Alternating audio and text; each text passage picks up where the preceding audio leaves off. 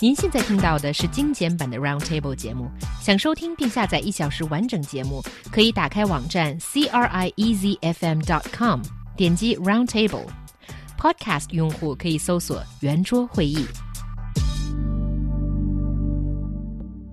So today is May 20th. It seems that the main theme for today is love, as the Chinese pronunciation of the date coincides with I love you or 我爱你.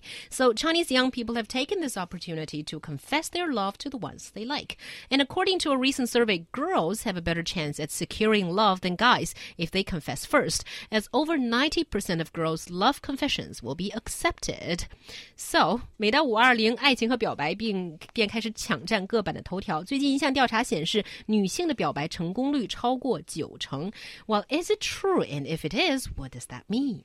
Hmm, how very interesting this topic is. Apparently, according to Zhenai.com, so this is a dating website, I think. Uh, did the survey, which sampled over 80 million members. So we're talking about a huge pool, pool of people who are responding to this, and apparently this is sort of confirming um, this what we sort of already know, I suppose, that when a girl professed to a guy about her lo love to him and there's a higher rate of success. Is it because that this is considered as something that is that takes a lot of courage to do? And when the girl goes to great length doing the job for the guy and then you know she deserves a yes I think this is probably something to do with human instinct and um, biology and so forth. And there's a phrase in French which is uh, "les femmes décident," which is the women decide. So mm. this is in French culture, and it's the same as in British America. I, th- I, think it's probably the same in. Uh, well, I don't know about all cultures, but I think it's definitely probably the same in France, Britain, America, Canada. Here, you know, uh, it's the women that decide. I mean, uh, as a guy, you know, uh, growing up when I was a teenager and so on, uh, sometimes, you know, asking a girl out or something something like that. It's it's a difficult thing. You have to get used to rejection, unfortunately, which is very sad. But I think the girls didn't. The girls seemed to be deciding even at that time, you know, who they wanted to go out with and so forth, go on a date with. And I, I can only see it from the male point of view, uh, of course. But I mean, it seems to me that um, it's it's much easier for the woman to say no, much more likely than for a guy to say no to a woman, which is what this survey confirms too. I think it's something to do with human nature, really. Mm. Yeah, sometimes I wonder whether it's that the success rates are high because the guys just like the girls or the guys just wouldn't want to say no. Because I think there is the factor in there. Because uh, according to the survey, 86% said that they will be willing to accept these uh, sort of expressions from girls, but about 12% say that, you know, they actually do not want to be with the girls, but they won't reject them at first. So there is the uh, you know the element of you know I don't really like you, but you know if you took the courage to to tell me you like me first, you know let's just hang out for a while. Yeah. The other thing is that uh, women are more um, monogamy nest making minded and I think happy perhaps with the one guy when they when they've got him. Um, men are supposed to be designed, you know, to sort of hop from nest to nest. You know what I'm talking about, right? Mm-hmm. And I'm not talking about I'm just talking here about casual dating, okay?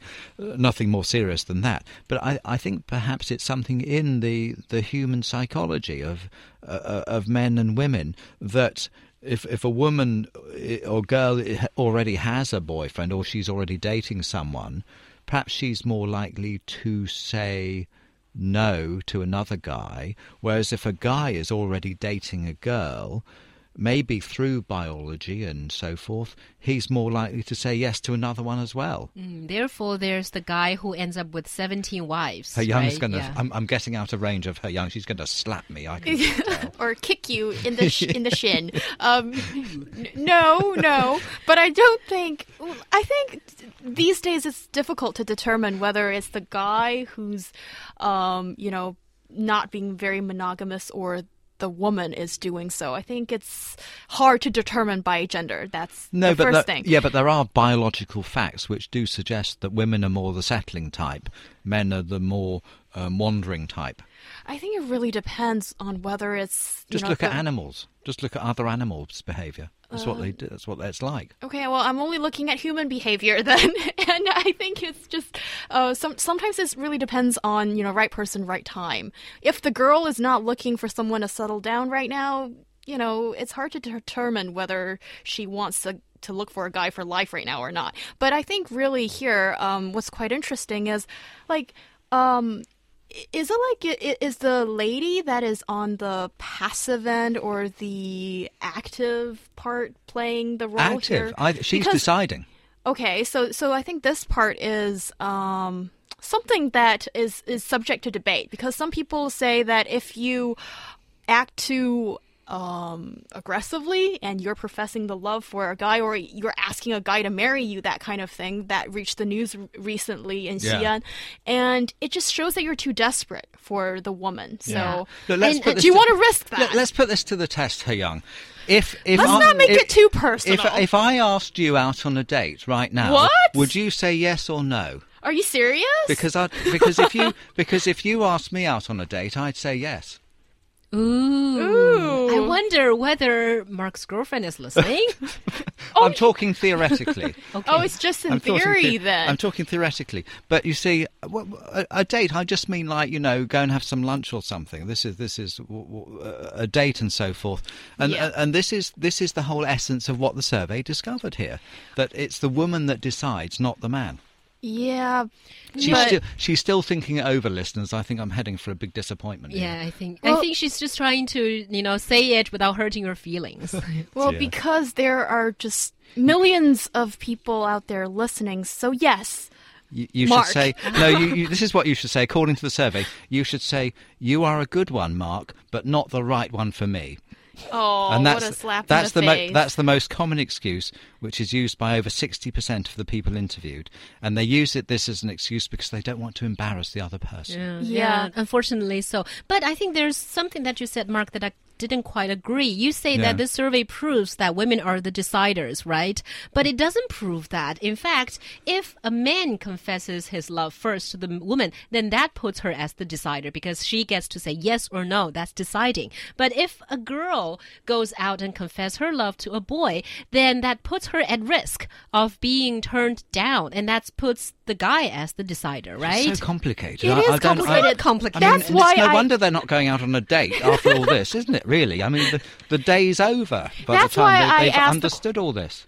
That's why I asked the question who's the uh, passive and who's the uh, aggressive party in in this thing and usually i think in the dating market or there's this dating rule that is whoever asks the other person out um, is going to be the passive one, and it is the one who's determining yes or no that's got the upper hand. Mm. And more Yes, often yes. than not, this will continue on as a pattern in the relationship, and that's what's deterring girls from asking guys out. Oh yeah. Oh, that's that makes sense. So, but when you if you ask someone out on a date, you're making yourself vulnerable. Yeah. You're, you're making yourself open to feelings of rejection and so forth. Um, and also, of course, traditionally, I mean, you know, if we look at traditionally the way that society has worked, uh, like, for example, proposing marriage, traditionally in uh, Western culture, it's supposed to be the man that does the proposing. So, I think uh, by extension of that, it would be the man that's expected to ask the girl out and therefore put himself in the vulnerable position. You're right, where she makes the choice, yes or no, uh, but uh, and it's less likely to happen around the other way. I think, but I I still stick to the, the what the survey says. Um, that it seems to be that um, si- well here. Oh no, this is a different thing. This is the, the attitude towards an ex-boyfriend All or right. girlfriend as well. Yeah. Any, anyway, I, I do not buy this survey, you know, because from individual experience, anecdotal examples, whenever, like He Yang said, whenever a girl confesses to a boy first about the love and then establish the relationship, then further on in that relationship, the girl is going to be on the you know not on the upper hand. So you know it is to be viewed as a so daring that she will take anything or you know so so outspoken that you know she won't care if i dump her or, or something like that. You know things will not work out for the girl's good if she confesses. Sorry but i still hold the traditional view that guys you should speak out and Yeah. you know, don't wait Yeah. for girls to do that. Well, I think these Yeah. traditional views on gender roles still prevail in our society. And on our show, we not only talk about theory, we talk about practical stuff as well. And according to my good friend who's a relationship guru, not going to reveal mm. her identity, and mm. she said that here's the tip for ladies who are trying to go out with a guy but you don't want to say those exact words is try to do a series of things to make him notice you and sort of lure him to confess to you and that is really it's quite difficult but i think it's the art of relationship tactics I think that is a, an art. I think actually. So so she has to put in put into his mind the idea that if he asked her, she would say yes. or at least that she is kind of interested in him Yeah, yeah. That is Yeah. something that I think all girls know, but very few have succeeded. And those who succeeded are the real gurus. Yes, and I do have those tips, but I'm not going to give it out without a cocktail. What? so you're not going to say it on air? Is that no? I think she's saying yes to my um, to my Really? date invitation. Yeah, but uh, She hasn't said no yet, has she? Let's face it. Right, but uh, Koi sent out a broken heart uh, symbol. I think she probably heard your initial response to Mark's invitation to lunch or dinner. And also, Judy Joe here says, Mark has a girlfriend and he would say yes to an other girl's date. Can I ask you out, Mark? Ooh, goodness. wow. I thought she was going to slam you after the first two So did. I. I thought. I thought. Oh my But it- goodness! Now I've done it. How am I? How, how am I going to get out of this one? But no, she wants to join us too. Yeah, uh, anyway. uh, You have to Yeah. sort it out with He Yang. You know. Well, I'm not in the competition. I'm not in the ring fighting with No. other women. no, He Yang did not ask Mark out. Mark asked He Yang out. Let's get the no, facts straight. Yes, thank you very much. We have it on record. Yeah, and uh, I'm going to read out Afan's message, who says it's a matter of human nature. Men prefer to stay neutral, while women tend to be the yes and no type. So when a man is courted by a girl, he probably wouldn't will not say yes or no, even if he doesn't have a feeling for that girl. He may think that it doesn't hurt to have a try with a girl who loves him before he finds his Miss Right. So the sort of 备胎 Oh kind of mentality. god! Sounds like a total scumbag, you know?